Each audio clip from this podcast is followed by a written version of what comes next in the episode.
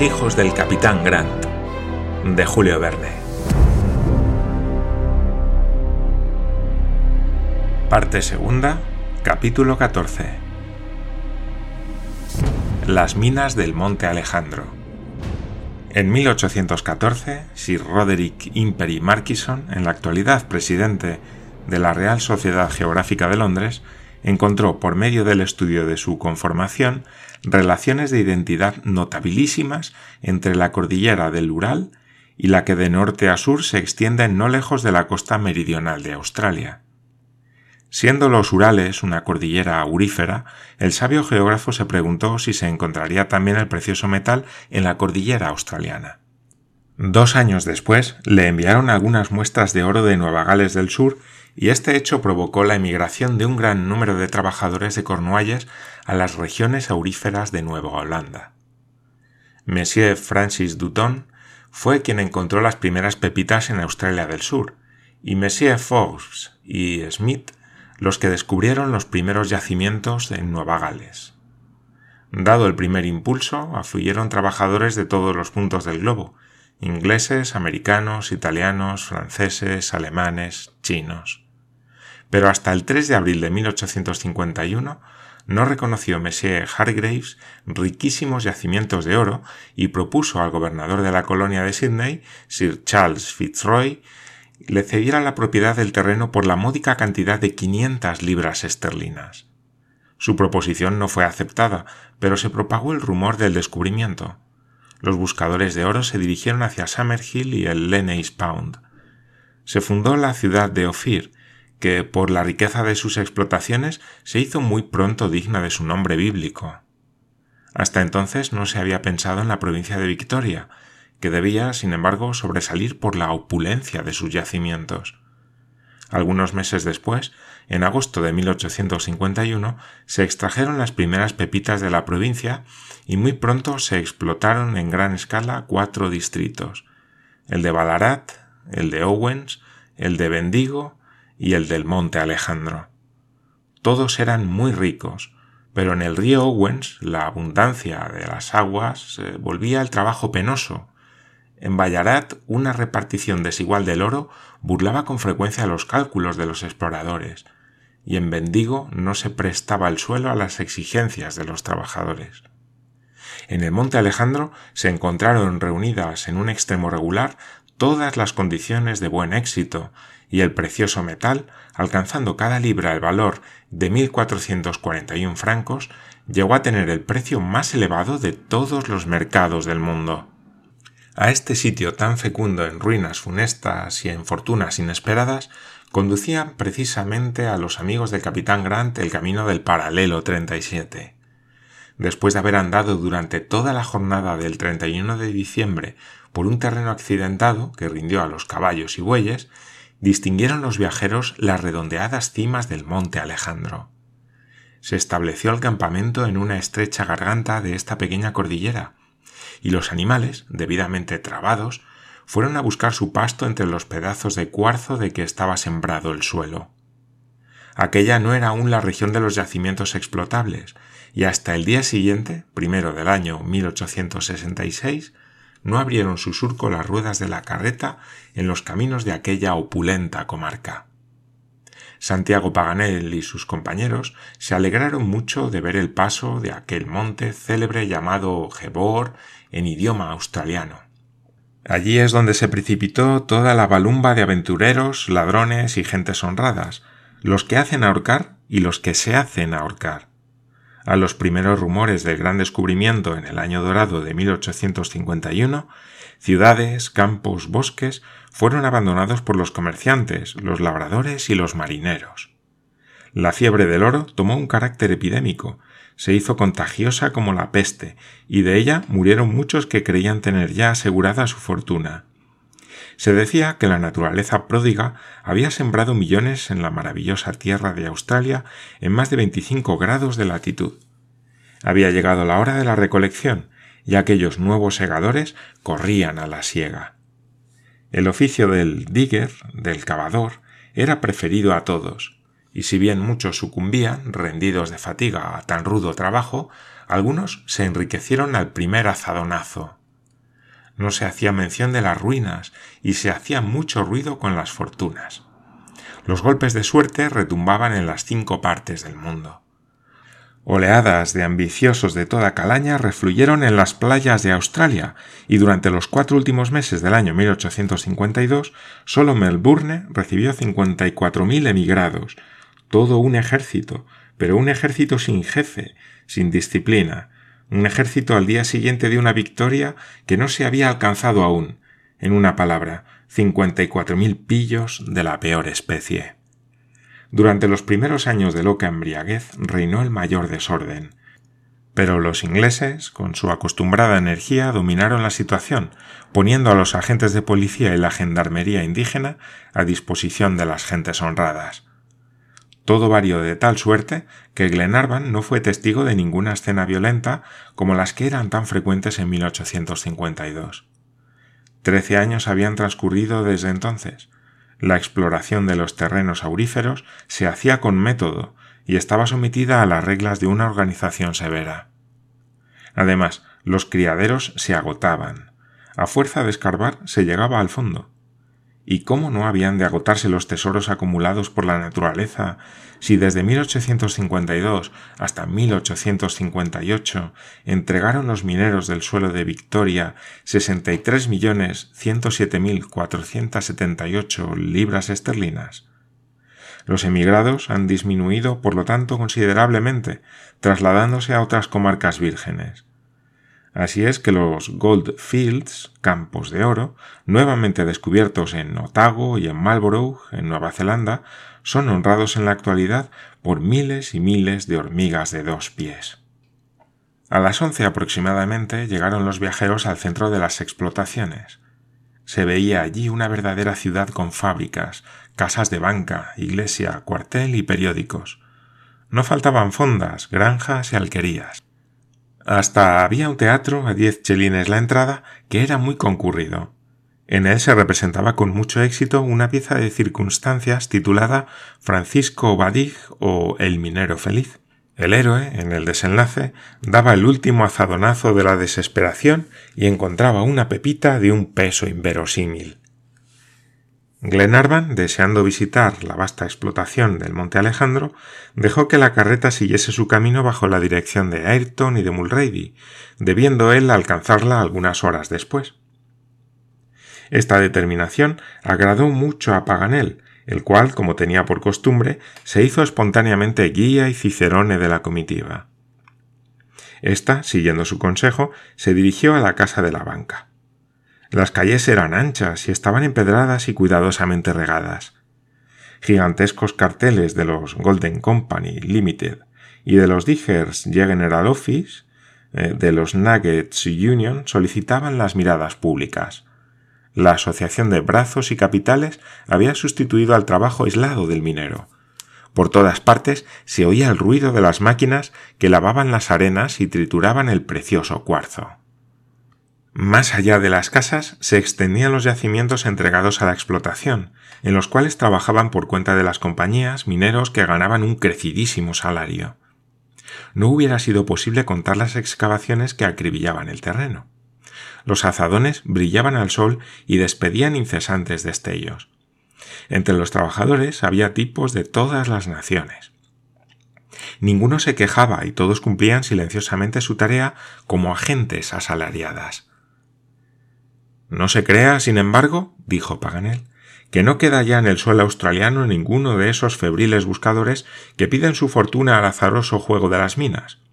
Ya sé que la mayor parte alquilan sus brazos a las compañías, y no puede ser de otro modo, ya que los terrenos auríferos están todos vendidos o arrendados por el gobierno. Pero al que nada tiene, al que no puede alquilar ni comprar, le queda aún una probabilidad de enriquecerse.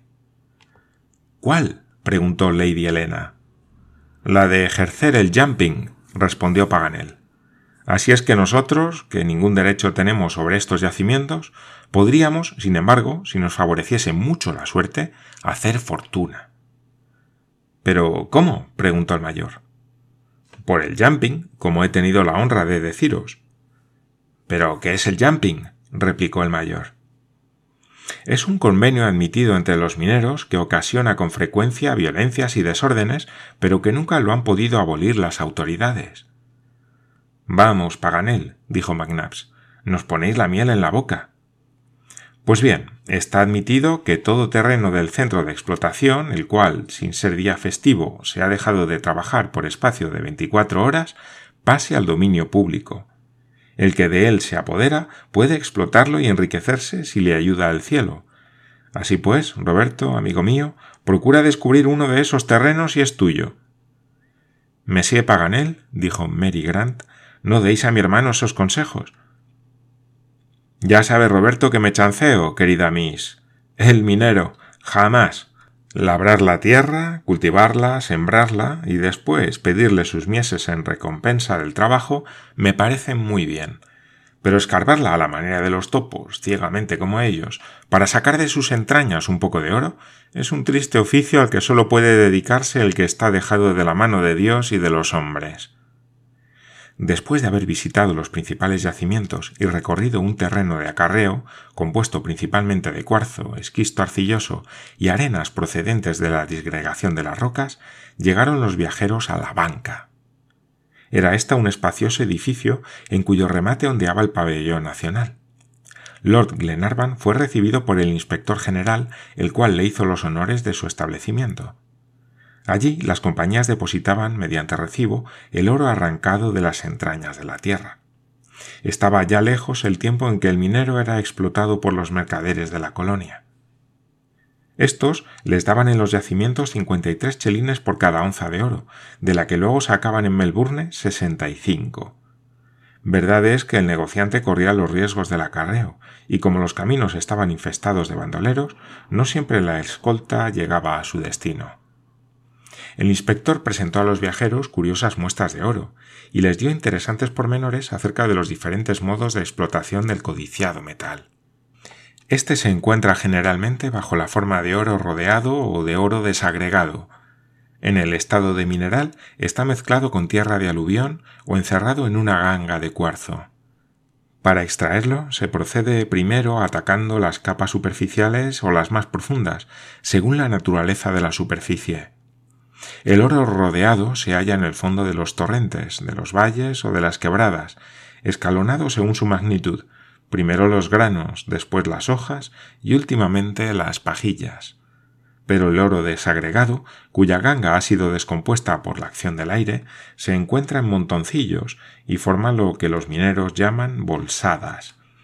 Hay bolsadas que encierran una fortuna.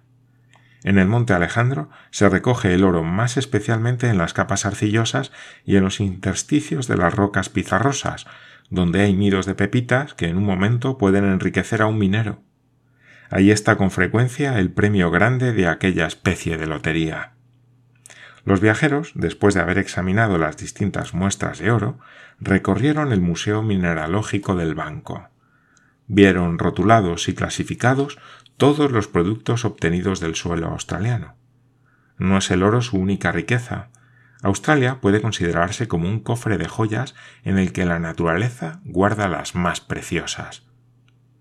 Brillaban en los escaparates el topacio blanco, digno rival de los topazos brasileños, el granate y la almandina, la epidota, especie de silicato de un hermoso color verde, el rubí balaje, representado por espirales de color de escarlata y por una bellísima variedad de color de rosa, zafiros de un color azul claro y de un color azul oscuro, tales como el corindón o espanto adamantino, tan preciados como los de Malabar y los del Tíbet, y por último, un pequeño diamante que se encontró en las márgenes del Turón. Muy completa era aquella resplandeciente colección de piedras finas, y no había que ir muy lejos a buscar el oro para engastarlas.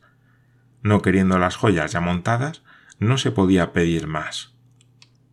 Glenarvan se despidió del inspector del banco después de darle las gracias por su complacencia, de que habían hecho amplio uso. Enseguida se dirigieron otra vez a los yacimientos. Paganel, por poco adherido que estuviese a los bienes de este mundo, no daba un paso sin registrar con la mirada aquel suelo tan opulento. Se despertó en él un sentimiento de codicia más fuerte que su filosofía, contra el cual eran impotentes las bromas de sus compañeros. A cada paso se bajaba, cogía un guijarro, un pedazo de ganga, un fragmento de cuarzo. Lo examinaba con atención y lo arrojaba luego con desprecio. Se comportó así durante todo el paseo. ¿Esas tenemos, Paganel? le preguntó el mayor. ¿Habéis perdido algo? Sin duda, respondió Paganel. En este país de oro y piedras preciosas, lo que no se encuentra se pierde. No sé por qué he de desear tanto poderme llevar una pepita que pese algunas onzas, aunque no sean más que veinte libras. ¿Para qué las queréis, mi digno amigo? dijo Glenarvan. No me servirán de estorbo, respondió Paganel. Haría un regalo a mi país depositándola en el Banco de Francia. ¿Que la aceptaría? Sin duda, bajo la forma de obligaciones de ferrocarriles. Se felicitó a Paganel por la manera patriótica y desprendida con que quería ofrecer su pepita a su país, y Lady Helena deseaba que encontrase la mayor del mundo. Los viajeros recorrieron hablando la mayor parte de los terrenos explotados. En todos los puntos se trabajaba maquinalmente, sin apenas animación. Después de dos horas de paseo, Paganel descubrió una posada muy decente en la que propuso descansar un rato mientras llegaba la hora de reunirse a la carreta. Lady Helena consintió en ello, y como en una posada es preciso tomar algo, Paganel pidió al posadero que les sirviera una bebida del país. Inmediatamente trajeron un nobler para cada uno. Un nobler no es más que el grog, pero grog al revés, en lugar de echar una copa de aguardiente en un vaso de agua, se echa una copita de agua en un gran vaso de aguardiente, se le azucara y se bebe. Como esta pócima era demasiado australiana, se añadió al nobler una botella de agua, con no poca extrañeza del posadero, y quedó convertido en el grog británico. Se habló enseguida de minas y mineros. La ocasión no podía ser más oportuna. Paganel, muy satisfecho de lo que acababa de ver, confesó, sin embargo, que el espectáculo debía ser más curioso en otro tiempo durante los primeros años de explotación del monte Alejandro. La tierra, dijo, estaba entonces materialmente acribillada de agujeros por legiones de hormigas trabajadoras. ¿Y qué hormigas? El mismo ardor, pero no la misma previsión de las hormigas tenían todos los emigrados. El oro se disipaba en locuras, se bebía, se jugaba, y esta posada en que nos hallamos era un infierno, como se decía entonces.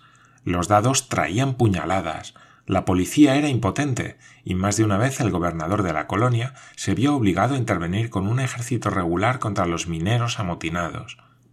Llegó, sin embargo, a hacerles entrar en razón, impuso a cada explotador un derecho de patente, les hizo pagar, aunque no dejó de costarle algún trabajillo, y en una palabra los desórdenes fueron aquí menores que en California. Es decir, preguntó Lady Elena, ¿que el oficio de minero puede ejercerlo cualquier individuo? Sí, señora, no se necesita para serlo haber tomado el grado de bachiller, basta tener buenos brazos, la mayor parte de los aventureros, arrojados por la miseria, llegaban a las minas sin dinero. Los que más tenían un azadón, otros no tenían más que un mal cuchillo, y trabajaban todos con un afán que seguramente no lo hubieran empleado en un oficio de hombres honrados. Qué aspecto tan singular el de estos terrenos auríferos. La tierra estaba cubierta de tierras, bohíos, barracas, chozas, algunas hechas de fango, otras de tablas, otras de hojas. En el centro se levantaba dominante la casa del gobierno, que tenía izado el pabellón británico, y descollaban entre las humildes viviendas las tiendas de terliz azul de los agentes de la autoridad y los establecimientos de los cambistas, de los mercaderes de oro, de los traficantes, que especulaban con aquel conjunto de riqueza y pobreza. Estos se enriquecieron con toda seguridad, eran de ver aquellos mineros de larga barba y camisa roja que vivían en el agua y el fango. El aire estaba lleno de continuo ruido de los azadones y de las fétidas miasmas procedentes de las carroñas de animales que se pudrían en todas partes. Un polvo sofocante envolvía como una nube a los desgraciados que suministraban a la mortalidad un contingente excesivo, y en otro país menos sano, menos dotado de buenas condiciones higiénicas, se hubiera desarrollado el tifus y hubiera diezmado la población. ¿Y si al menos todos aquellos aventureros hubieran conseguido sus deseos? Pero no, no tenía compensación tanta miseria, y se puede asegurar que por cada minero que se ha enriquecido, ciento, doscientos, tal vez mil, han muerto pobres y desesperados. ¿Podríais decirnos, Paganel, repreguntó Glenarvan, cuáles eran los procedimientos adoptados para la extracción del oro? No podían ser más sencillos, respondió Paganel.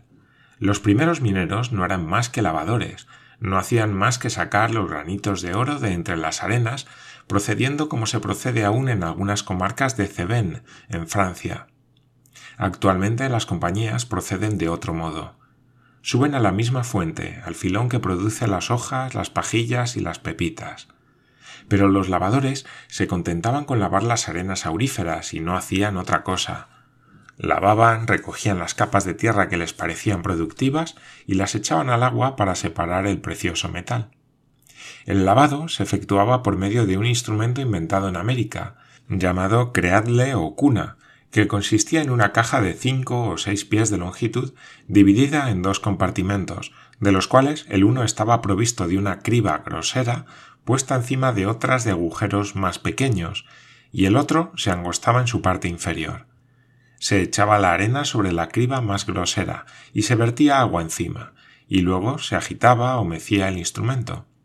Las piedras quedaban en la primera criba, el mineral y la arena fina pasaban a las otras, según su tamaño, y la tierra desleída salía con el agua por la extremidad inferior. Tal era la máquina generalmente usada. Y no obstante su sencillez, no todos la tendrían, dijo John Mangles. La compraban los recién llegados a los mineros enriquecidos o arruinados, según el caso, respondió Paganel, o se pasaban sin ella. ¿Y cómo la reemplazaban? preguntó Mary Grant.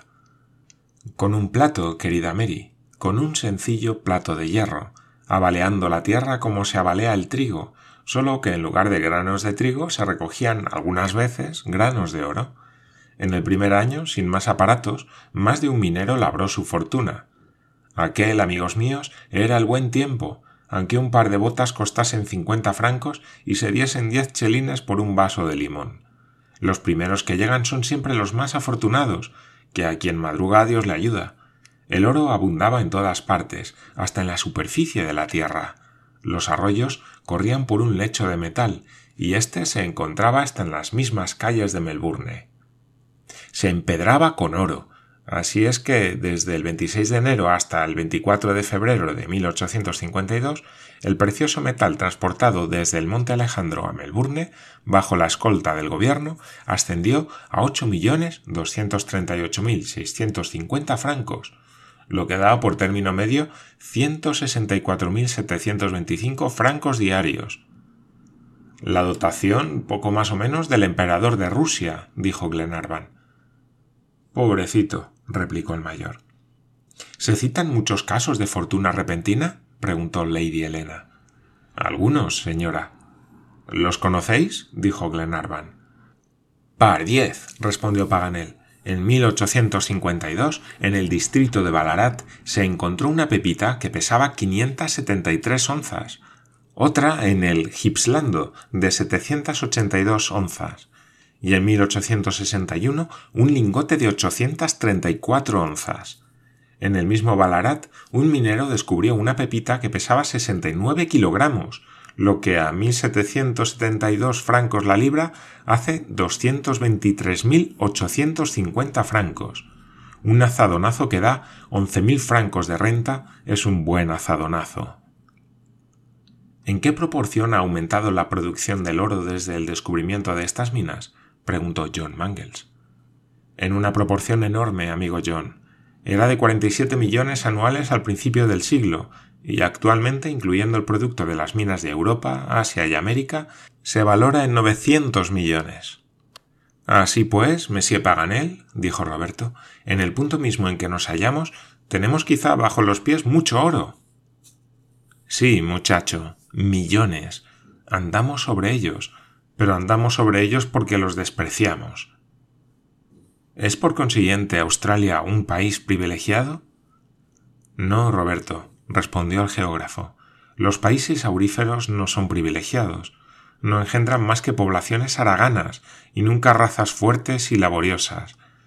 Mira lo que es el Brasil, lo que es México, lo que es California, lo que es Chile, lo que es Perú, lo que es Australia. ¿A qué altura están en pleno siglo XIX? El país por excelencia, hijo mío, no es el país del oro, sino el país del hierro.